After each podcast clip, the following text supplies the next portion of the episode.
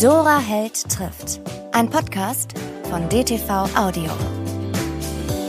Willkommen zum neuen Podcast Dora Held trifft. Heute wieder in Bild und in Ton auf YouTube oder auf der Seite dtv.de. Und weil wir auch zu sehen sind, freue ich mich so, dass er da ist. Takis Würger, herzlich willkommen, dass du zu mir kommst in dieses kuschelige Studio in Berlin. Ähm, ich sage ein bisschen was über dich. Die meisten werden dich kennen, also alle Leser werden dich kennen. Du hast Abitur gemacht, du bist erstmal unterwegs gewesen, hast ein Volontariat gemacht bei der Münchner Abendzeitung äh, warst drei Jahre als Lokalredakteur in München unterwegs, was dann auf der, darum beneide ich dich wirklich, auf der Henry-Nann-Schule in Hamburg, wo es nicht so einfach ist, äh, anzukommen und bist mit Anfang 20 schon zum Spiegel gegangen. Das sind so die groben Daten. Und dann hast du, und wir machen das jetzt so hin und her, weil du hast ganz viel gemacht, äh, 2017 deinen ersten Roman geschrieben, Der Club, erschien bei Kein und Aber. Und es war ein irrer Erfolg. Das war, glaube ich, das Buch, was mir 2017 am häufigsten empfohlen wurde von Buchhändlern. Äh, was bist du lieber, Journalist oder Schriftsteller? Schriftsteller. Ähm, ganz, ganz eindeutig. Im Moment. Also ich glaube, Journalismus ist was Tolles und ich bin sehr dankbar dafür, dass ich das machen durfte und wie ich das machen durfte und wie viel ich da gelernt habe. Und ich bin auch dankbar, dass ich auf der Nannenschule sein durfte. Und ich glaube, ich schreibe auch die Bücher, die ich jetzt schreibe, nur mit einer solchen Freude und auch nur so, wie ich sie schreibe, weil ich ausgebildeter Journalist bin.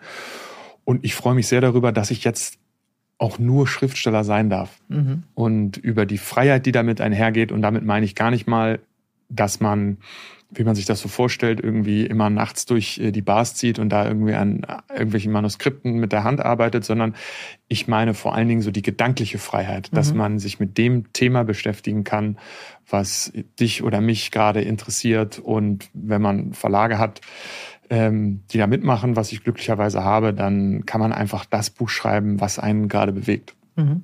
Du warst ja als beim Spiegel unglaublich und viele Jahre lang unterwegs. Du warst in Afghanistan, du warst in Iran, du warst in Südamerika, du warst in, in Amerika, ganz vielen Staaten. Fehlt dir das oder reist du jetzt privat einfach so viel, wenn man so umtriebig war und für Aufträge so lange weg war? Also ich war viel an Orten, die nicht so tolle Urlaubsziele sind. Mhm. Also, ja, ne, klar. Ich, ich, vermisse es nicht, nach Afghanistan mhm. mit Scharfschützen zu reisen oder ähm, nach Mosul im Irak, um mir da mal anzuschauen, was der islamische Staat dort anrichtet.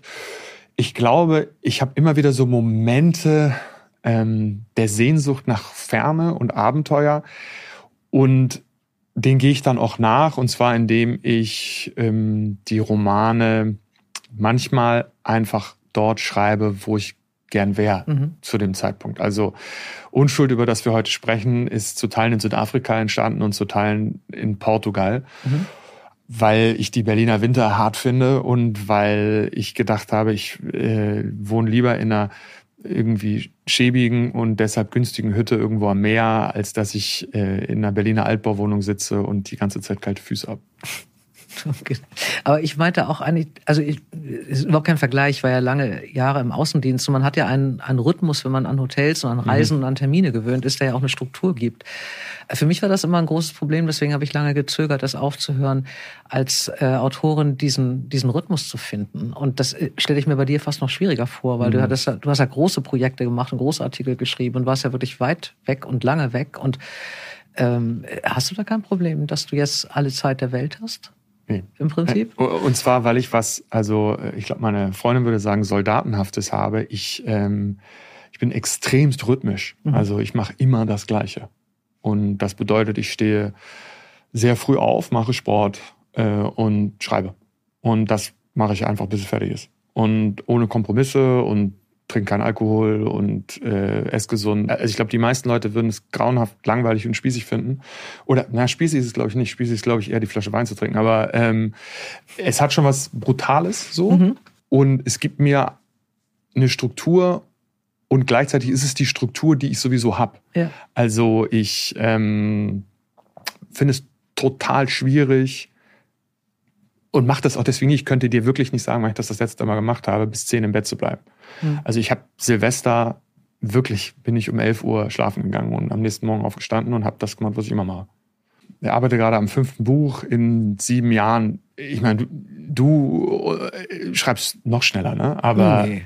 Nein, ich brauche ein Jahr oder anderthalb auch. Und das ist ja immer noch relativ das schnell. Ist, ja. Ähm. Und ich glaube, das liegt daran, dass ich das einfach so betreibe, diesen Beruf, wie jemand, der normalen Beruf mhm. hat, einen richtigen Beruf im Grunde genommen. Ich stehe morgens auf und gehe zur Arbeit. Mhm. Und manchmal bedeutet das in meinem Fall, dass der Arbeitsweg sehr kurz ist, nämlich irgendwie von der Dusche ins Wohnzimmer. Aber diesen Arbeitsweg gehe ich und dann bleibe ich da sitzen, bis ich nicht mehr kann. Mhm. Und da kommen dann meistens irgendwie ein paar Seiten bei rum. Bis du nicht mehr kannst, weil dir der Nacken weh tut oder weil dir nichts mehr einfällt? Ähm, ich kann mich relativ schnell nicht mehr konzentrieren. Also ich, ich kann mich vielleicht so sechs Stunden am Tag konzentrieren. Das ist immer mehr als der Durchschnitt. Ja, vielleicht auch nur drei. okay. Ähm, ich springe nochmal so ein bisschen zurück, weil das hat mir so gut gefallen. Ich hab, äh, ein bisschen, bin ein bisschen durch deine Spiegelartikel mal hm. gekrust und du hast ja wirklich äh, über alles Mögliche geschrieben, über Cecilia Bartoli, über Rita Falk, über Charlotte Link die ich auch so furchtbar gerne hierher einladen würde, über eine Schuhmacherin aus Florenz, über eine Sauerteigfabrik, dann eben wirklich die großen Artikel über Afghanistan. Äh, es ist ja, du warst ja ganz vielseitig da bei diesen, äh, bei deinen Artikeln und auch bei den Themen, die du geschrieben hast.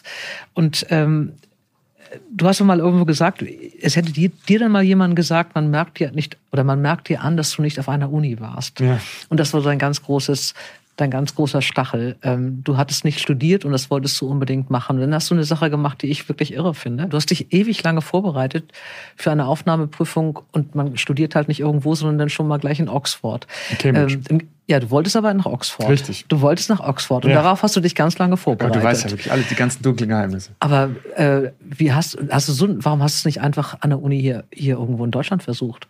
Naja, ich wollte. In Kiel oder in Köln oder so. Entschuldige ich wollte aus einem bestimmten Grund ähm, studieren und zwar, weil ich eigentlich einen Komplex hatte. Mhm. Also wenn ich ganz ehrlich bin, dann wollte ich ähm, das Gefühl loswerden, dass die Leute, die mich so umgeben, die ich interviewt habe oder also oder die meine Arbeitskolleginnen und Kollegen waren, dass die alle etwas erfahren hatten, was mir total fern war, mhm. nämlich akademisches Arbeiten, nämlich mhm. irgendwie an der Uni gewesen zu sein und haben das klingt fast absurd, wenn man das so nacherzählt, aber mich auch immer wieder spüren lassen, dass ich das nicht erlebt habe. Also ich habe besonders an der Journalistenschule, wo es dann so eine Konkurrenzsituation ja irgendwie auch gibt, unter 20 äh, Menschen, die gerne Journalisten werden wollen, da wurde mir einfach ins Gesicht gesagt, ja, man merkt einfach, dass du ähm, nicht studiert hast. Und dann habe ich gedacht, okay, wenn ich meinen Traumjob aufgebe, damals, nämlich Reporter beim Spiegel zu sein, dann möchte ich den auch aufgeben für etwas, was mich wirklich bewegt und was mich wirklich fasziniert. Und das war damals, ähm, dachte ich, ein Studium in Oxford. Und ähm, da gibt es einen Studiengang, der heißt PPE. Ähm, und das ist, ähm, ähm, das äh, ist so eine Mischung aus Philosophie, und VWL und Politikwissenschaften und das fand ich irgendwie cool. Und außerdem gibt es in Oxford ähm, eins der ältesten Boxturniere der Welt, nämlich Oxford gegen Cambridge. Und da wollte ich boxen. Hast du es vorher schon gemacht? Ich hatte schon geboxt, geboxt ja. Ich habe schon länger geboxt. Und ähm, wenn du in Deutschland boxt, ist das teilweise sehr hochklassig, aber es interessiert niemanden. Das heißt, du mhm. boxst in irgendwelchen Turnhallen äh, gegen irgendwelche Jungs aus Wilhelmsburg und da gucken dann so drei Versprengte zu. Und dieses Boxturnier Oxford gegen Cambridge äh, ist vor tausenden von Leuten in so Kuppelseelen und irgendwie alle tragen irgendwie den Blazer des Clubs und so weiter. Und das, wie man halt so ist, wenn man jung und ein bisschen hohl ist, war ich wahnsinnig geblendet von und fand das cool. Und da wollte ich mitmachen. Und diese Mischung aus einem Studienfach, das mich wirklich interessiert hat, weil es so vielfältig ist, dann einer Uni, die einen großen Sog auf mich zumindest ausgelöst hat, plus dieses man muss sagen, die Möglichkeit überhaupt versuchen zu können, in diesem Boxturnier zu kämpfen, weil so muss man das sagen, da war ich nicht der Einzige, der auf die Idee gekommen ist. Die haben dazu geführt, dass ich mich in Oxford bewerbe und ähm, die haben dann auch dazu geführt, dass ich mit dieser Bewerbung gescheitert bin, weil ich habe nicht in Oxford studiert. Ähm, es gibt ein Happy End, das finde ich ja nämlich ganz schön. Ja. Das Happy End, deswegen hat mich diese Geschichte so begeistert. Du hast es dann ein Jahr später in Cambridge geschafft und das Happy End besteht darin, dass du dann bei diesem legendären Boxkampf, bei dem du dann tatsächlich mitgemacht hast, einen nur einen Meter oder einen Meter 80 großen Rugby-Spieler, der für Oxford angetreten ist, den hast du geschlagen, niedergerungen. Ja, äh, niedergeschlagen könnte man sogar sagen. Ähm, ja, ja, das stimmt. Also ich habe dann ähm, nach dieser Absage aus Oxford ähm, habe ich gedacht, okay, du hast jetzt zwei Möglichkeiten. Entweder du hörst auf mhm. oder du versiehst es woanders. Ähm, weil so ohne Probleme sich nochmal zu bewerben ging nicht. Und dann habe ich gedacht, naja, Cambridge sieht eigentlich genauso aus und irgendwie das Boxturnier gibt's da auch. Du trägst bloß einen Blazer in einer anderen Farbe. Und habe mich in Cambridge beworben und bin dort genommen worden und, äh, und habe dann erst gemerkt, wie viele Leute in diesem Boxteam boxen wollen. Mhm. Und habe dann sehr hart trainiert und, äh, ähm, und bin dann in diesem Kampf gelandet und wusste da aber schon, als ich gekämpft habe, dass ich abbrechen will, mein Studium, weil das war natürlich dann doch total anders, als ich dachte.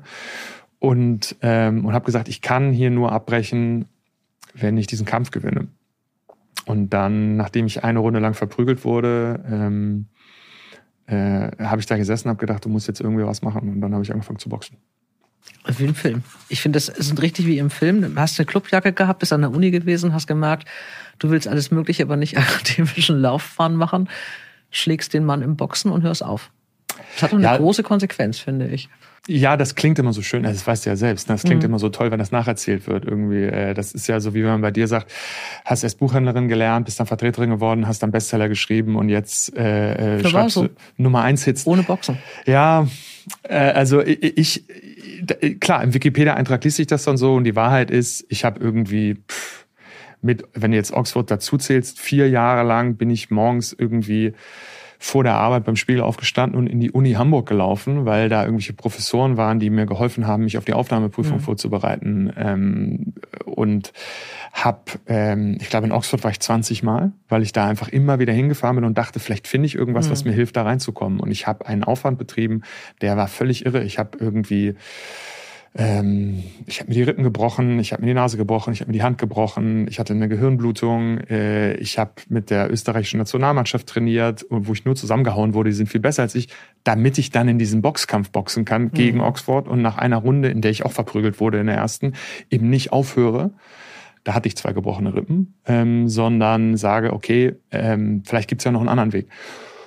So habe ich das wahrgenommen. Ähm, und trotz, es ist natürlich so im Nachhinein, dass man denkt, das klingt gut und das klingt auch wie im Film, aber es war nicht wie im Film, mhm. sondern es war am Ende, waren es sehr viele frühe Morgene bei Graupelschauer und mhm. irgendwie sehr viele Tränen über Niederlagen und es gab eine lange, lange Zeit, in der ich der Einzige war, der geglaubt hat, dass es überhaupt klappen könnte. Mhm. Und also wenn ich zurückblicke, und das ist tatsächlich so wie das Leben eben manchmal ist, in dem nicht filme, dann ist das für mich das, was ich mitnehme, ist, dass es so Träume gibt, wo Leute dich für auslachen. Das war so bei mir. Mhm. Also bei mir haben gesagt, ey, du bist doch, du bist doch der Assi, du bist doch der Lederjackenreporter, der irgendwie in die Kriegsgebiete fährt.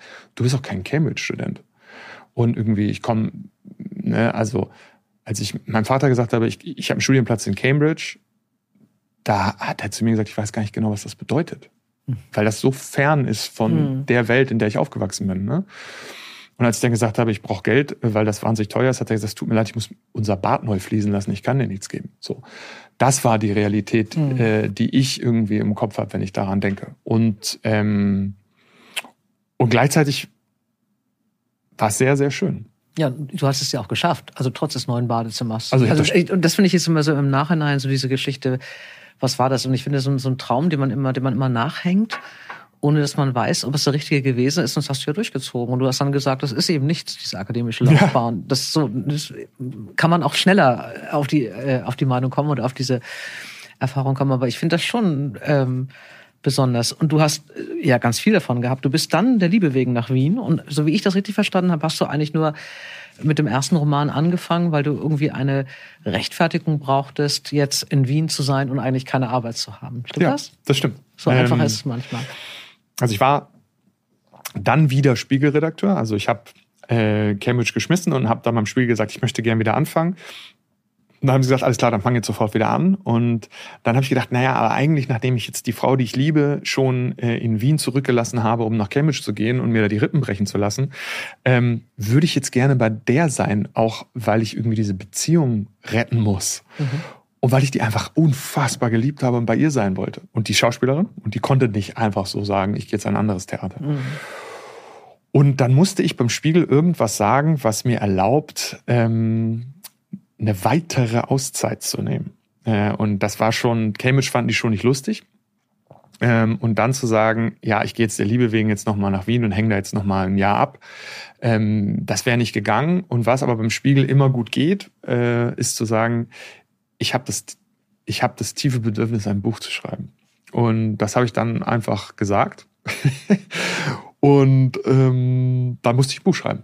Und mhm. dann äh, habe ich meinen äh, Debütroman Der Club geschrieben, der von einem Jungen aus Niedersachsen handelt, der an der Universität von Cambridge studiert und dort boxt. also es war nicht besonders alles kreativ. Nicht entstanden, hättest du das damals nicht gemacht. Ähm, das Buch war auf Anhieb ein großer Erfolg, äh, erschienen bei Kein und Aber. Äh, ein toller Verlag aus Zürich, der aber jetzt nicht prädestiniert ist für die äh, großen Bestsellerlisten eigentlich. Also ist nicht jedes Buch ein Wurf oder so. Und äh, der Club ist mir damals wahnsinnig auch von Buchhändlern empfohlen worden. Du hast da richtig äh, Breitseite eigentlich gehabt. Du bist nominiert gewesen für verschiedene Debütantenpreise, hast, ähm, der hat so einen netten Namen, des, den Silberschweinpreis bekommen. Das ist der Debütpreis der Lit Cologne. Ähm, und es war ja wirklich auch ein kommerzieller Erfolg, durchaus, dieser Club. Ähm, es geht um Sex und Verbrechen im noblen Cambridger Pit Club. Es war eben all das. Also ich habe das Buch damals schon gelesen, als ich dann das gelesen habe, dass es wirklich alles stimmte. Ähm, weil damals habe ich mir überlegt, wie recherchiert man denn für so ein Buch? Wie kommt man überhaupt in so einen Club rein? Bis ich gelesen hatte jetzt in der Vorbereitung, dass du da selber mit geboxt hast, fand ich das schon super. Es gab das Hörbuch, es gibt sogar ein Theaterstück. Zwei. Äh, zwei, Theater, zwei Theaterstücke? Mhm. In äh, Wiesbaden und Hannover. Mit zwei verschiedenen äh, Rollenbüchern? Ja. Haben die es wirklich zweimal gemacht? Ja, total unterschiedlich. Einmal richtig Regie-Theater, richtig ja. crazy in Hannover und einmal einfach so, wie ich es geschrieben habe, in Wiesbaden. Hannover war viel spannender. Also war einfach völlig irre dekonstruiert. Wie, wie war das? Ich finde, Theater ist nochmal eine andere Geschichte als Film. Du warst wahrscheinlich mit deinen Eltern in Hannover. Deine Eltern wohnen ja in Wenigsen. Die waren, die waren bei beiden. Bei die, beiden. Ja, aber wenn man das erste Mal in so ein großes Theater geht, in welchem Theater ist das aufgeführt? Im Schauspielhaus. Äh, wie ist das im Theater? Ist das noch viel unmittelbarer, weil du so mit den Leuten so sitzt und die ganzen Reaktionen hast? Ja, das war irre. Äh, Wahnsinn. Ich meine, ich bin, man ist ja immer irgendwie aufgeregt als Autor bei allen verschiedenen Stufen, die so eine Publikation hat. Und du hast das gerade angesprochen, das fängt damit an, dass das Buch irgendwie rauskommt und ich damals zu dem großartigen Verleger Peter Haag, der der mhm. Verleger von Kanon Aber ist, gesagt habe, Peter, was kann ich denn jetzt machen, damit das Buch ein Erfolg wird? Und er meinte, du kannst beten, dass die Buchhändlerinnen das Buch gut finden und mhm. empfehlen. Mhm. Und da habe ich was gelernt über Bücher ähm, und über den deutschen Buchhandel, Du kannst den fettesten Verlag haben, die größte Marketingkampagne, die irreste Presse und so weiter. Wenn du die Buchhändlerin nicht auf deiner Seite hast, ist es total egal. Und die Buchhändlerinnen sind dann auf deiner Seite, wenn sie deinen Roman gut finden. Das heißt, am Ende, es ist eigentlich sehr befreiend, kommt es aufs Buch an. Mhm. Es kommt nicht auf die ganzen Etats an und so. Das hatte keine aber hatte überhaupt keine Etats. Wir hatten in dem Moment, als das Buch erschienen ist, da gab es nicht mal eine Frau für die Pressearbeit, mhm. weil die gerade den Verlag verlassen hatte. Es gab Werbeetat gab es nicht, mhm. ähm, sondern es gab nur diesen Roman und der wurde extrem gut begleitet von dem Team von Kein und Aber, die einfach jeden Schritt so einer Publikation mit Liebe begleiten, weil die nicht so viele Bücher machen und weil es auch sehr wichtig ist, dass die nicht floppen. Ähm, und die haben das sehr, sehr gut gemacht und die haben mir gesagt, du musst diese Buchhändlerin kennenlernen. Wir haben dann so Buchhändlerinnenabende gemacht in zehn deutschen Städten, wo wir die zum Essen eingeladen haben. Das war unsere Marketingmaßnahme und haben drum ge praktisch gebettelt, dass Thalia dieses Buch listet und dass es überhaupt dasteht.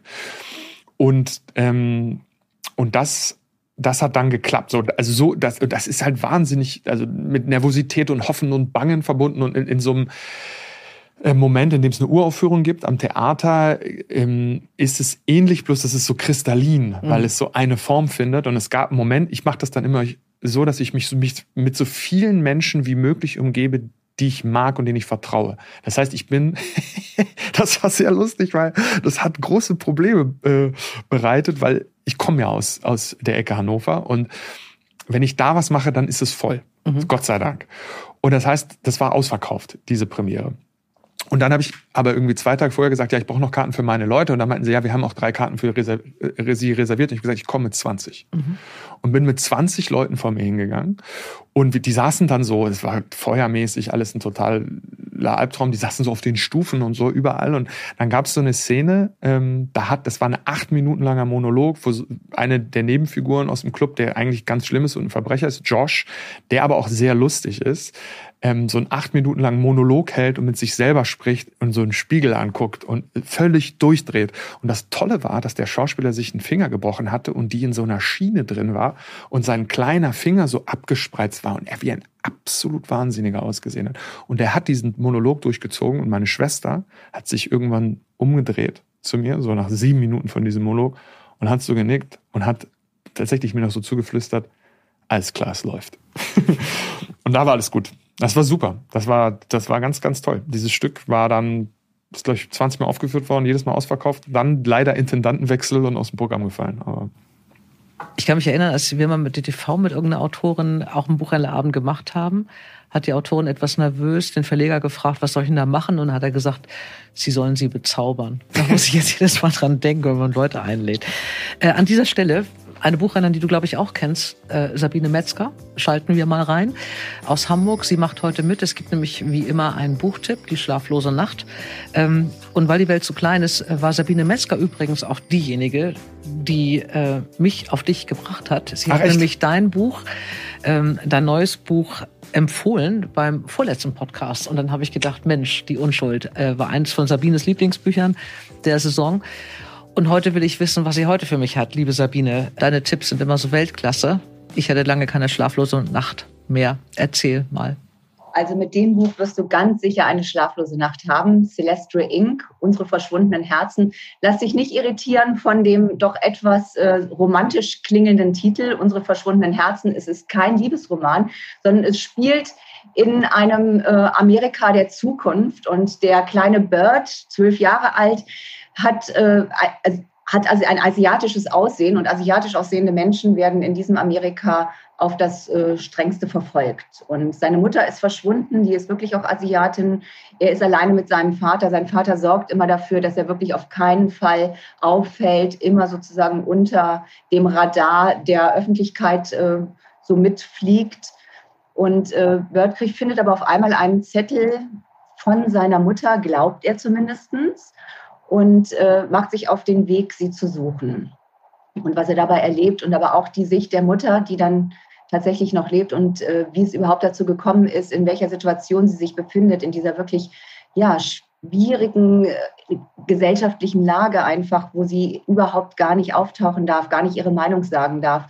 Und äh, wie der Bird einfach diese, diese Welt auch wahrnimmt, das ist unglaublich faszinierend und spannend geschrieben es nimmt einen mit. Also es äh, lässt einen weinen, es gibt einem aber auch dann wieder Hoffnung. Es, ja, es sind so wunderschöne, auch äh, kleine Geschichten in den zwischenmenschlichen Miteinander mit den beiden. Also das ist wirklich ganz, ganz großartig. Ähm, der Titel kommt tatsächlich daher, dass die Mutter ein Buch geschrieben hat, ein Gedichtband, und der hieß Unsere verschwundenen Herzen. Mhm. Und darauf äh, bezieht sich dann auch immer, also bezieht es man sich auch immer öfter mal in dem Buch. Also das ist wirklich was, ähm, was mir richtig eine schlaflose Nacht gemacht hat. Für länger hat es nicht gereicht, weil ich konnte nicht wieder aufhören und musste es in einem Zug durchlesen. Und ich habe die ersten beiden von ihr gelesen, ganz anders dann, ne? Völlig andere Bücher. Kleine Feuer überall. Ich finde ähm. trotzdem, die Sprache ist ähnlich. Also mhm. auch da hat sie ja so eine kraftvolle, äh, anrührende Sprache. Das zieht sich hier auch durch. Aber das ist schon auch, finde ich, ein sehr politisches Buch, mhm. ja. Toll. Mhm. Celeste Inc. Tolle Autorin, toller Tipp. Ich kenne sie noch nicht. Äh, es wird meine schlaflose Nacht mit einem Gedanken an dich und begrüßen nach Hamburg. Danke. Wunderbar. Vielen Dank. Sabine Metzner.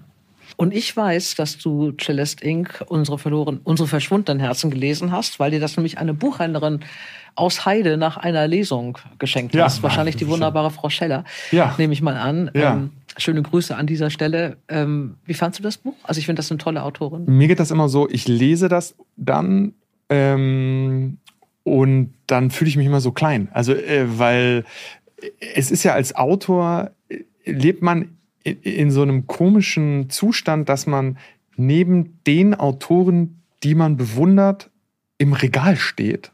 Und ich denke manchmal, aber mit so einer Ink habe ich ja gar nicht so viel zu tun. Die schreibt ja viel virtuoser und viel raffinierter und so weiter und oder mit so einem Kehlmann oder so ne und ähm, und so ging mir das da auch. Ich fand es sehr sehr sweet, dass äh, auf einer Lesereise eine Buchhändlerin, also Heide ist auch tatsächlich eine meiner äh, Lieblingsbuchhandlungen. Da gehe ich wirklich gerne hin und es ist auch wirklich verrückt, dass die es schaffen an so einem Ort, wo man auch damit rechnen könnte, das ist jetzt eine Lesung, da kommen eher so ein paar Leute hin, dass die jedes Mal die Bude voll machen mhm. und das Publikum einfach das coolste Publikum ever ist und immer gute Laune und alle sind happy und irgendwie machen mit und es gibt da immer, hast du das schon mal gelesen? Ist das bei dir auch so, dass es immer so einen Snackteller gibt in der Pause? Ähm, ich habe im Theater gelesen und dann habe ich mit Christian Koch zusammen mal gelesen und äh, ich glaube, wir haben gleich Alkohol getrunken, wenn ich drüber nachdenke. Ähm, ich glaube, wir haben vorher gesnackt. Wir haben, glaube ich, vorher Fischbrötchen gegessen. Wir waren in Büsum. Ja, bei uns gab es. Ich war auch, ich, ich, war auch in Büsum und habe mich wahnsinnig mit meinem besten Freund. Wir haben ganz groß irgendwie Maischolle gegessen und dann kam ich denen und dann meinten sie, aber wir haben doch extra für sie noch ein Abendbrot geholt und dann wollten sie das so, dass ich da sitze und es war so sweet und sie hatten so eine Abendbrottafel irgendwie gedeckt und dann habe ich zu Christian, meinem Kumpel, gesagt, Christian, wir müssen jetzt dieses Abendbrot essen, weil das können wir denen nicht antun, dass wir hier irgendwie einfach gar nichts essen. Und ich wäre am liebsten da geblieben. Ich hätte am nächsten, am nächsten Tag doch nochmal gelesen. Und, ich werde bei der Gelegenheit nachfragen, warum ich noch nie Abendbrot bei der Buchhandlung ja, Gollerheide bekommen habe. Ja, da müssen die jetzt durch. Du warst mit, mit dem Club relativ viel schon unterwegs auf Lesungen und äh, hast die Buchhändler bezaubert. Äh, und das hat dir sehr geholfen, als du dann nach all dem, was ja gut war, mit Theater, mit dem, mit Cambridge, mit dem Boxen, mit dem Club, hast du dann ein zweites Buch geschrieben, Stella. Äh, das war ein Buch, was mir auch von einigen Buchhändlern damals empfohlen wurde. Ähm, das mochten viele.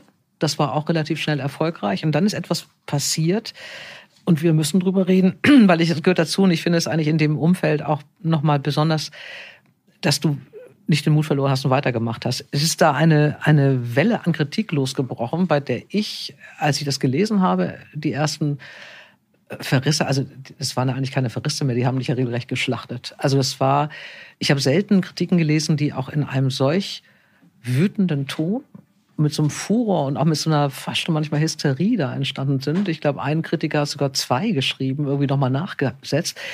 Also ich war wirklich völlig fassungslos. Ich glaube, der Buchhandel auch. Es ist eine ähm, Geschichte ähm, losgebrochen, die da über dich gekommen ist, mit der du, glaube ich, auch nicht gerechnet hattest, oder? Willst du da mal sagen, wie es dir dabei ging?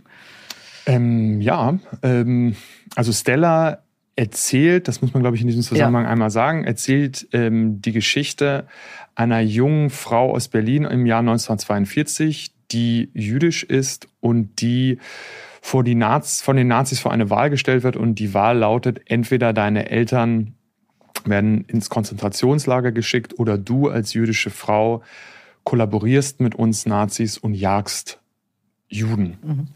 Und diese Geschichte, die basiert auf dem echten historischen Fall von Stella Goldschlag, die genau das erlebt hat. Und ich habe ähm, basierend auf dieser historischen Vorlage einen fiktionalen Roman geschrieben. Und dann ist, wie das glaube ich auch sein muss, sehr genau hingeguckt worden, wie schreiben wir über den Holocaust. Und aufgrund dieses äh, sehr genauen Hinschauens ist dann, glaube ich, irgendwie teilweise ähm, diese Kritik entstanden. So, das ist erstmal, das ist wahrscheinlich unbestritten, das würde, glaube ich, jeder so sagen, dass es ungefähr so war. Ja. Und ähm, weil du das gefragt hast, wie war das für mich? Für mich war das eine persönliche Katastrophe. Mhm. Für mich war das eine persönliche Katastrophe. Ich hatte ähm, niemand, der mich beraten hat, niemand, der mich umgeben hat, äh, hat mich darauf vorbereitet, dass das so passieren könnte. Das hätte auch, glaube ich, keiner gekonnt. Also ich war ja auch schon lange im Geschäft. Ich habe das wirklich, das, ich war damals sogar noch im Verlag unterwegs als Vertreterin, als das alles passierte. Ich habe das in der Form auch wirklich noch nie erlebt. Und das in einer Taktung, das war ja wirklich so, jeden dritten Tag kam da was Neues. Das fand ich, es gab dann so ein paar gute, auch selbst die jüdische Allgemeine hat das Buch ja ganz wohlwollend besprochen oder so. Aber das hat irgendwie eine Dimension anbekommen, äh, die ich wirklich in der, in der Form noch nicht so erlebt habe. Das hätte ich, glaube ich, keiner beraten können. Du bist aber, und das fand ich dann wirklich äh, schon irre, und das hat mir auch damals eine Buchhändlerin erzählt, mit der ich drüber gesprochen habe, Du hast diese Lesereise ja komplett durchgezogen. Ähm, wie viel Angst hat man da vor den Fragen des Publikums, wenn man da sitzt? Anfänglich viel ähm, und später gar nicht, weil ähm, das Publikum hatte kein Problem mit dem Buch. Mhm. Ähm, und die Lesungen waren anstrengend auf jeden Fall, ähm, weil die Zeit so unglaublich anstrengend mhm. war. Aber die Lesung und der vor allen Dingen Rückhalt aus dem Buchhandel und um das mal genau zu definieren, weil das so entscheidend ist, vor allen Dingen der Mut, der Buchhändlerinnen und Buchhändler zu sagen, wir widersprechen aber jetzt dem Feuilleton. Wir haben einen offenen Brief geschrieben dann im Börsenblatt. Das ist ein Branchenmagazin, äh, an dem auch viele mitgemacht haben und der auch dann relativ scharf im Ton war, äh, in, dem sie sich in dem sich eigentlich verteidigt das haben. War das war sehr rührend und, und sehr wichtig für mich. Und gleichzeitig haben aber, und nicht aber, haben zusätzlich sehr, sehr, sehr viele Buchhändlerinnen einfach ihren Kunden und Kunden, die natürlich verunsichert waren, weil wenn in der Süddeutschen steht, das ist ein schlechtes Buch und das hätte so nie geschrieben werden dürfen, dann kaufen die das nicht und sagen erstmal, was ist, ne? Und, und da haben sehr, sehr viele Buchhändlerinnen gesagt, lesen Sie es doch mal. Mhm. Machen Sie sich doch mal ein eigenes Bild.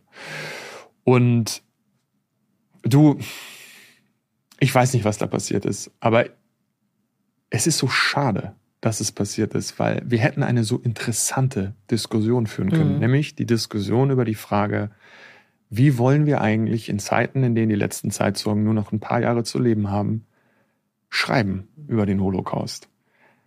Die Diskussion hat keiner geführt. Aber was du schon sagst, es gibt kaum noch Überlebende dieser Zeit mehr, oder es werden immer weniger. Wer darf dann in Zukunft über, darüber schreiben? Ich meine, es gab es damals schon. Hannah Arendt hat über die Eichmann-Prozesse geschrieben. Hätte es damals Social Media gegeben, hätte die auch einen Shitstorm bekommen. Da gab es auch immer Furore. Aber wer darf was machen? Wie weit darf man gehen? Naja, also wenn man jetzt in dem konkreten Fall die Frage ein bisschen anders formuliert, äh, dann könnte man ja auch fragen, wer darf darüber schreiben, mhm. dass ähm, die Deutschen äh, solche Verbrechen begangen haben? Ne? Wer darf dafür sorgen, dass wir uns heute noch damit beschäftigen? Mhm. Wer darf dafür sorgen, dass irgendwie 16-jährige Schülerinnen und Schüler sich mit der Frage beschäftigen, äh, ähm, was eigentlich ihre Vorfahren damals für Verbrechen gegangen haben? Das darf jeder. Mhm. Es muss auch, also. Und äh, wer irgendwie wer das nicht begriffen hat, hat gar nichts begriffen. Mhm. Irgendwie, wer nicht versteht, dass wir nicht nur das Recht, sondern eine Verpflichtung haben, mhm. als Autorinnen und Autoren dieses Thema als Deutsche auch zu unserem Thema zu machen in unseren Romanen, mhm. der hat nichts verstanden. Und wer glaubt, gerade in dem Zusammenhang mit dem Holocaust Regeln aufstellen zu müssen, mhm. wie das genau zu sein haben muss. Und in dem Zusammenhang auch immer wieder gesagt wird, dieses Buch hätte es so nie geben dürfen. Es gab Versuche, dieses Buch zu verbieten und so weiter.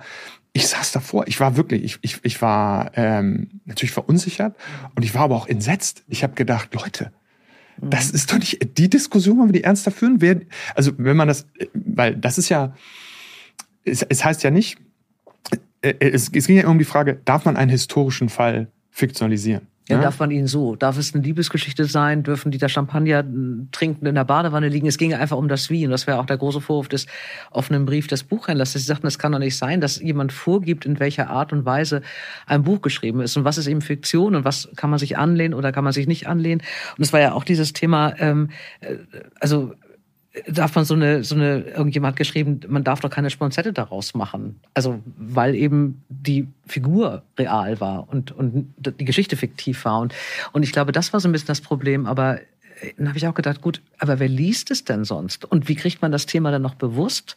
Das war ja auch das, diese, diese Geschichte des Buchhandels, dass sie sagten, die, das haben einfach, man hat es verpasst, mit vielen Lesern drüber zu sprechen, dass sie dieses Thema überhaupt kein Mensch wusste, wer Stella ist und was es das gegeben hat. Und wenn du heute, glaube ich, 14-Jährige fragst, es gab neulich mal so eine Umfrage, wie viel Prozent der 40-Jährigen, 14-Jährigen, 14- bis 16-Jährigen was mit Auschwitz anfangen können, das war auch verheerend. Also es ist ja. Das im Fall, äh, das weiß ich genau. Äh, vier von zehn Deutschen ja, äh, unter 16 wissen nicht, was Auschwitz-Birkenau war. Mhm. Und also Stella wurde, dieser Roman wurde im vergangenen Jahr mit einem paneuropäischen Literaturpreis ausgezeichnet. Äh, da wählen niederländische und belgische, französische und deutsche Schülerinnen und Schüler ihr Lieblingsbuch. Und ich ähm, äh, war da auf einer Preisverleihung in Aachen und da hat ein französisches Mädchen oder eine Jugendliche, die 17 Jahre alt war, eine, ähm, eine Laudatio gehalten. Eine Jugendliche. Eine Frau, die hoffentlich die Zukunft ist. Ja? Und sie hat gesagt, dieser Roman hat mir die Gelegenheit gegeben, darüber nachzudenken, was ich damals getan hätte. Mhm.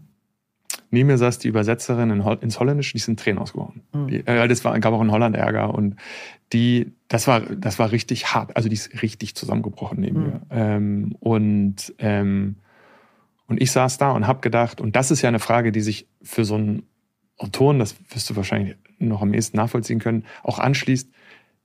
Und eine Frage, die ich mir ganz intensiv gestellt habe im Anschluss an diesen Roman und die damit einhergehende Kritik, will ich mich dem aussetzen? Mhm. Ne? Ähm, und diesen persönlichen Angriffen. Und als ich die Rede dieses Mädchens gehört habe, habe ich gedacht, darum geht's. Mhm.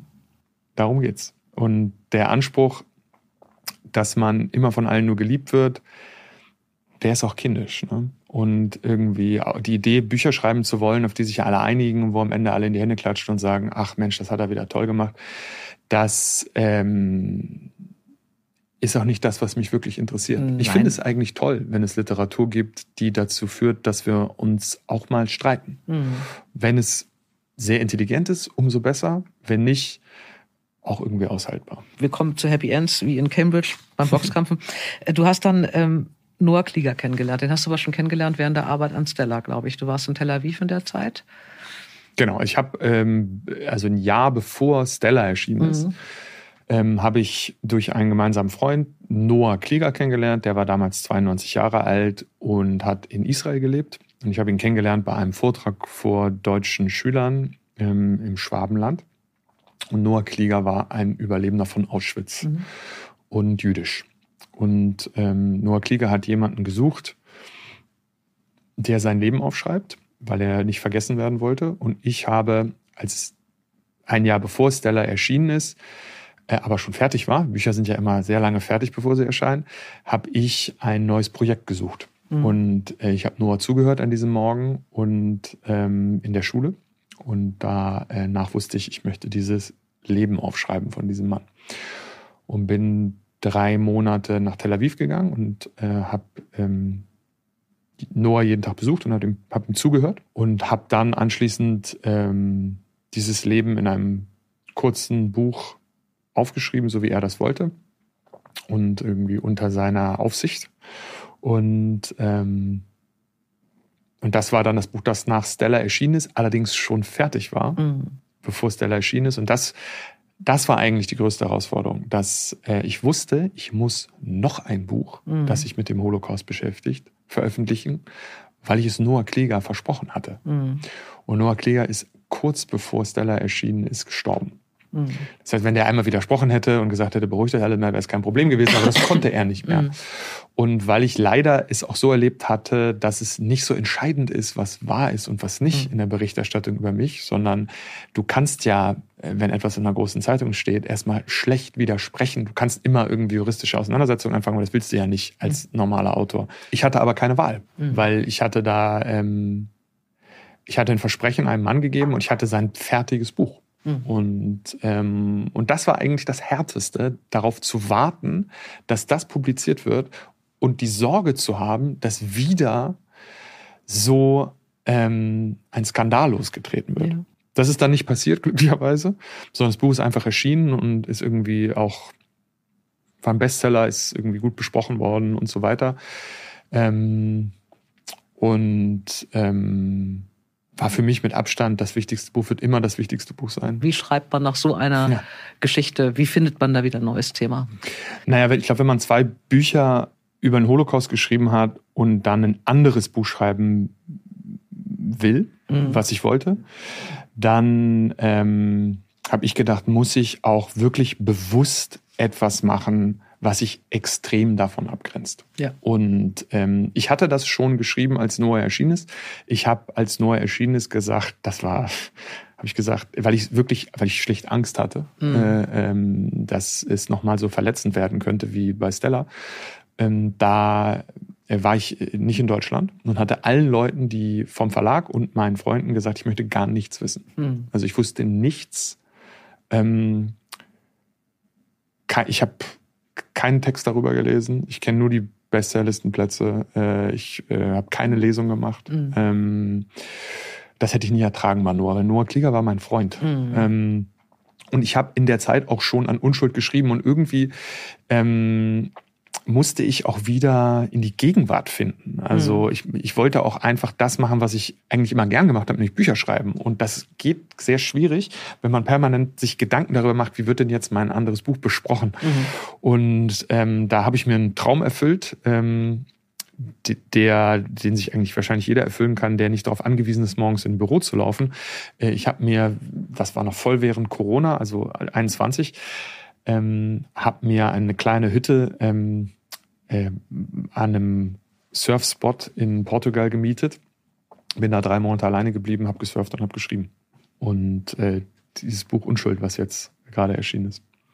Es geht um Molly, ähm, deren Vater im Gefängnis sitzt und auf seine äh, auf die Todesstrafe wartet. Der hat den Sohn seines ehemaligen Arbeitgebers ähm, umgebracht, so heißt es. Und Molly Mitte 20 ähm, glaubt es nicht. Die glaubt nicht, dass ihr Vater schuldig ist. Und ähm, kurz, das habe ich jetzt wirklich vergessen, zwei Monate, glaube ich, vor dem, vor dem Urteil, vor dem ähm, vor der Vollstreckung dieses Urteils, äh, schmuggelt sie sich ein in diese Familie, bei der ihr Vater gearbeitet hat, unter einem falschen Namen als Dienstmädchen, weil sie die Wahrheit rausfinden möchte. Darum geht es im Groben. Ähm, das Ganze spielt in Rosendale, einem amerikanischen Kleinstadt oder Dorf. Dorf. Dorf eher.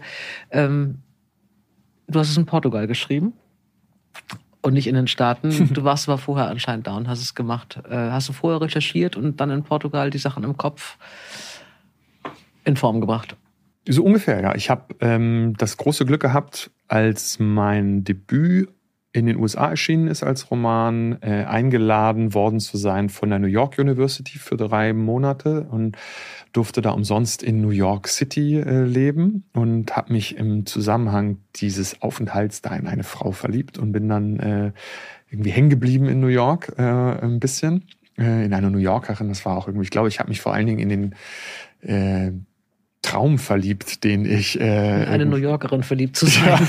genau. Und ähm, habe dann irgendwann äh, mit meinem Vater, der mich besucht hat, eine Radtour gemacht durchs Hudson Valley, also durch das Tal außerhalb von New York City, was sehr, sehr schön ist und so ein bisschen das Postcard Neuengland ist. Wir sind durch einen kleinen Ort gekommen, der Rosendale heißt. Das ist wirklich ein Dorf mit bunt gestrichenen Holzhäusern und einer Straße und einem Diner mit Blaubeerpfannkuchen. Und äh, über diesen Ort habe ich etwas erfahren, was mich sofort fasziniert hat und elektrisiert hat, nämlich, dass ähm, äh, Rosendale der Ort ist, in dem der Zement abgebaut wurde für viele der großen Bauten der US-amerikanischen Ostküste. Also für das Kapitol, den Sockel der Freiheitsstatue, für Penn Station und die Brooklyn Bridge und so weiter.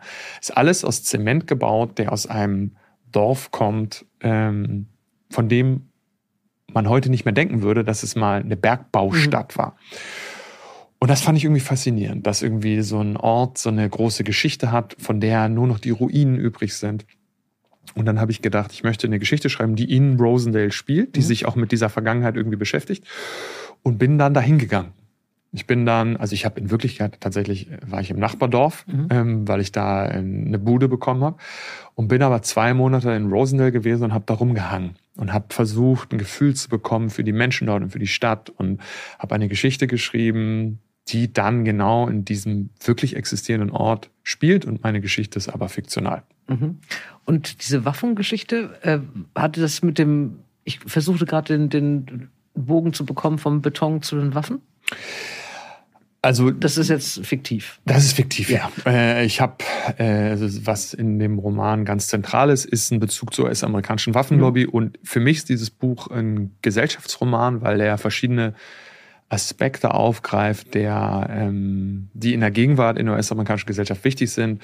Ähm, unter anderem diese Riesenschere zwischen Arm und Reich und, äh, und ein anderes Thema, das wir in Deutschland alle kennen und wo wir immer wieder von lesen und glaube ich auch eigentlich alle Deutschen immer wieder entsetzt von sind, ist der Umstand, wie in den Vereinigten Staaten mit Waffen umgegangen mhm. wird und dass das dazu führt, dass immer wieder Menschen ähm, sterben durch diese Pandemie der Schusswaffen. Es gibt in den Vereinigten Staaten 430 Millionen Handfeuerwaffen. Das sind 100 mhm. Millionen mehr Waffen, als es Einwohner gibt. Und die Familie, in die Molly, unsere Hauptfigur, sich einschleicht, ist eine sehr, sehr reiche Familie. Ähm, das sind die Nachkommen dieser Zementdynastie Rosendale und die genauso heißt wie der Ort. Und diese Familie engagiert sich ganz stark für das Recht, Amerikaner Waffen mhm. tragen zu dürfen. Mhm. Genau, es ist, ohne jetzt zu viel zu erzählen, es hat eben viel damit zu tun, dass das dass so Waffenlobbyisten sind. Diese Familie ist irgendwie auch so eine amerikanische, etwas verwahrloste, psychische, also psychisch verwahrloste, äh, sehr reiche Familie mit zwei Söhnen, äh, einer etwas depressiven Mutter mit wahnsinnig viel Geld und Mollys Vater hat da eben gearbeitet, so als Hausmeister, als ähm, Mann für alles oder so. Die Kinder mochten ihn sehr. Und es geht eben um den Mord an dem jüngeren, an dem älteren Sohn, an dem älteren der beiden Söhne es ist, ich habe das sehr gemocht, das Buch. Es ist, also wie gesagt, war ein, ein Tipp von Sabine Metzger, die immer todsichere Tipps hat für schlaflose Nächte. Ja. Es ist so ein Mittelding zwischen, man weiß es nicht genau, es ist, es liest sich wie ein Krimi, es ist schon so ein Page-Turner, weil du wissen willst, was war da eigentlich los und was, was macht Molly. Es ist aber auch eine ganz zauberhafte Familiengeschichte, das hat mir so gut gefallen. Diese Molly, die nach dem, nach der Verurteilung des Vaters bei ihrem Onkel aufwächst, mhm. in so einer ganz kleinen Kellerwohnung, aber mit sehr viel Liebe irgendwie. Das fand ich wunderbar. Dann aber eben auch diese Unterschiede zwischen dieser armen Familie in der Molly da groß wird und dieser reichen Familie des Waffenlobbyisten. Und es gibt aber auch, es geht um Medikamentenmissbrauch, es geht um, um ähm, Fassaden, die du da so langsam abkratzt oder so. Ich fand es ein sehr starkes Buch. Du hast, auch das ist ein Buch in der Liebling, das Sabine Metzger war nicht die erste, die hat es hier das erste Mal empfohlen, aber ich habe es vorher schon äh, in Buchhandlungen empfohlen bekommen. Äh, du bist auch auf Lesetour damit äh, unterwegs. Äh, wie gewesen?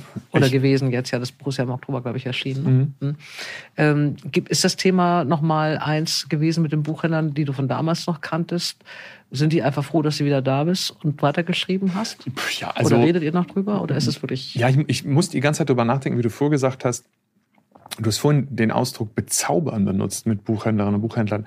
Und das glaube ich nicht sondern äh, da muss ich die ganze Zeit immer wieder dran denken, jetzt in unserem Gespräch. Mir ging es mit den Buchhändlerinnen, das sind ja fast alles Frauen, ne? mir ging es, äh, deswegen sage ich mal Buchhändlerin, mir ging es eigentlich immer vor allen Dingen darum zu vermitteln, dass ich verstehe, dass ich ohne die nichts bin. Ich bin ohne die nur ein Typ, der irgendwas aufschreibt. Die müssen dich mögen. Das stimmt Und wenn schon. Buchhändler Autoren nicht mögen, können Autoren Bücher schreiben, dass es nur so knackt. Es wird es immer, immer ein bisschen schwieriger sein als bei, bei Autoren, die sie mögen. Das, das stimmt. Das schon so. Und also ich glaube,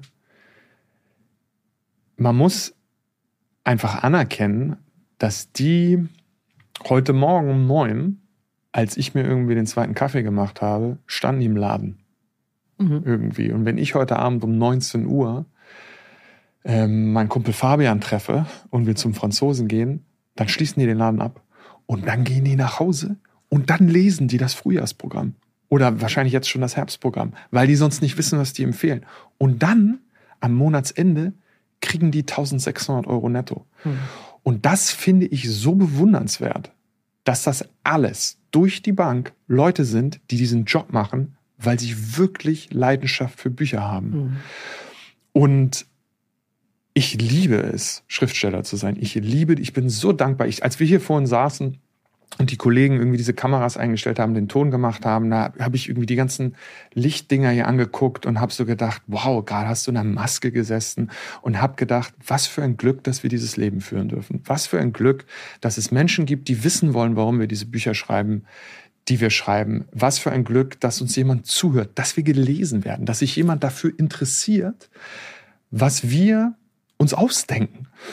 Und das ist alles nur möglich, weil es diese 5000 deutschen Buchhandlungen gibt, irgendwie von Heide äh, bis zu Anna Rahm in Ravensburg über äh, Thalia äh, in Dortmund und Hugendubel am Marienplatz. Egal wo. Egal ob Filialist oder Klein oder Rupprecht irgendwie im Osten von Bayern, die sitzen da und mir war immer ein Anliegen, und das war jetzt auch auf der Lesereise so, deutlich zu machen, ich sehe euch, ich weiß genau, was ich euch zu verdanken habe. Ich weiß, wie ihr dafür gekämpft habt, dass die Leute Stella lesen. Ich weiß irgendwie, wie schwierig es ist zu sagen, nehmen Sie doch mal das Buch aus dem Regal, der Club vor sieben Jahren von dem Bürger, das war auch ein gutes Buch, Club läuft immer noch. Ähm, und ich weiß, dass ich wegen diesen Menschen da draußen, die nicht die Freiheiten haben, die ich habe, die nicht nach Portugal fahren dürfen und surfen mhm. dürfen und irgendwie da mal gucken, wie sie die nächste Geschichte über das Hudson Valley schreiben, sondern die in Bad Godesberg oder Cuxhaven ähm, oder Altötting ihre Buchhandlung ausschließen morgens. Wegen denen darf ich diesen Traum leben. Und dafür bin ich dankbar. Wie geht es weiter bei dir? Du hast, ich habe irgendwo gelesen, du ähm, denkst jetzt drüber nach, in, in die Filmgeschichte, äh, in die Filmszene zu gehen, Serien zu machen. Bist du so ein, so ein Streaming-Junkie? Ja, total. Äh, ich gucke wirklich viel. Ich gucke gerade ähm, 1899, fantastische Sendung äh, auf Netflix. Ähm, ja, ich, äh, ich liebe es, Geschichten zu erzählen. Ne? Und also du hast jetzt das große Glück, dass du verfilmt wurdest. Ich wurde ja, der, äh, bei mir wurde noch nichts verfilmt. Es wurde irgendwie, ich habe Filmrechte verkauft äh, und ich habe schon sehr viel mit Produktionsfirmen und Regisseuren und so weiter gesprochen, aber bisher läuft keine Kamera. Und ähm, das wünsche ich mir. Ich wünsche, dass äh, irgendwas von mir irgendwann äh, mal im Kino läuft. Was ist die Zukunft der Geschichten? Siehst du die Zukunft wirklich immer noch in Büchern oder siehst du die Zukunft tatsächlich in Film, im Stream? Es gibt ja immer mehr Möglichkeiten jetzt durch die ganzen Streaming-Anbieter. Ich glaube, ähm, wir werden Bücher lesen, weil, also wenn nach Musik irgendwas, was ich auf der Erde kenne, Zauberei am nächsten kommt, dann ist es wahrscheinlich mhm. Literatur.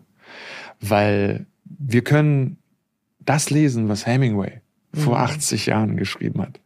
Und können auf eine gewisse Art und Weise mit seinen Gedanken in Dialog treten. Wenn man das einem Außerirdischen erklären müsste, wie würde man das erklären wollen? Das ist fantastisch. Wir können beide die gleiche Seite lesen und haben unterschiedliche Bilder im Kopf. Mhm. Das kann ein Film nicht leisten. Das ist der Vorteil der Literatur. Das ist das Besondere und auch das besonders Kostbare. Deswegen glaube ich, es wird weiter existieren. Und natürlich Film äh, und Serien, also was da gerade passiert ist großartig. Ich finde, ich habe ich hab, ähm, heute Morgen tatsächlich um neun einen Western angefangen zu gucken auf Paramount Plus. Und der war so toll, dass ich gar nicht glauben konnte, wie gut das ist. Und, und was ich wirklich glaube, was, was mich total interessiert und ich hoffe sehr, dass ich daran mitarbeiten darf, sind verrückterweise Computerspiele. Also ich, ich habe ewig nicht gespielt und mein Bruder, mit dem ich zusammen wohne, hatte sich eine Playstation ausgeliehen und ich habe ein Spiel gespielt, das heißt Last of Us. Das ist so postapokalyptisch und ich das war so spektakulär gut. Vom Storytelling, da fällst du vom Stuhl. Und ich habe so gedacht, warum mache ich das jetzt eigentlich? Und jetzt habe ich gleich Leute angemorst, jetzt gibt es da so erste Gespräche und so. Ähm, du willst Computerspiele machen, du willst äh, was ja. im Film machen. Äh, woran schreibst du? Was wird das nächste? Darfst du ähm, schon was sagen? Ja, ich dürfte, glaube ich, aber äh, es weiß noch nicht mal mein Verlag. Aber ich, ich, also was ich verraten kann, ist, es ist die kleinste Geschichte, nicht im, im, Sinne vom Umfang, sondern im Sinne von Personal und ähm, von dem, was passiert. Ich habe gemerkt durch die Geschichten, die ich geschrieben habe, dass das, was mich am meisten interessiert, sind zwischenmenschliche Beziehungen, ist am Ende eigentlich Liebe. Mhm. Und ähm, ich schreibe keinen historischen Roman, ich glaube, so viel kann ich äh, verraten, und eine Geschichte, eine Liebesgeschichte äh, zwischen äh, einer Frau und einem Mann, die ähm, sich verlieren und wiederfinden. Und wann soll es kommen? Im, glaube ich, kommenden Jahr im Sommer. Ähm, aber 24 im Sommer. Mhm. Ähm, weil Unschuld ist ja jetzt gerade erst erschienen. Was ich auch schön finde, ich finde es irgendwie immer eigentlich, das finde ich so toll an unserem Beruf auch, dass man so mal dann in der Öffentlichkeit steht und mhm. dann auch wieder verschwinden kann. Ähm, und äh, und sich zurückziehen kann, um zu schreiben. So, ne? Und das genieße ich jetzt einfach mal, äh, dass ich nur schreiben darf, auch in aller Ruhe. Takis, ich drücke die Daumen. Ich freue mich. Ich glaube, dass die Unschuld und der Erfolg mit der Unschuld und der Lesereise das Trauma von damals besiegt hat, dass das irgendwie erledigt und abgehakt ist. Muss man alles mal mitgenommen haben. Das ist wie die erste Runde beim Boxkampf in Cambridge gewesen. Und ich hoffe, jetzt kommen nur noch die weiteren Runden. Ähm, an dieser Stelle war es. Danke für den Besuch. Es war sehr schön. Das war's für heute. Dieser Podcast ist wie immer zu hören und auch zu sehen. Takis Burger und ich sitzen zusammen im Studio auf YouTube oder auf der Seite dtv.de. Ich freue mich auf das nächste Mal und bleiben Sie entspannt. Und das war schon die letzte Folge der vierten Staffel Dora Held trifft. Und weil es so schön war, haben wir zum Abschluss noch ein Best-of für euch zusammengeschnitten, was ihr das nächste Mal hört. Ich freue mich aufs Best-of, ich freue mich auf die fünfte Staffel. Bleibt heiter und bis bald. Dora Held trifft. Ein Podcast von DTV Audio.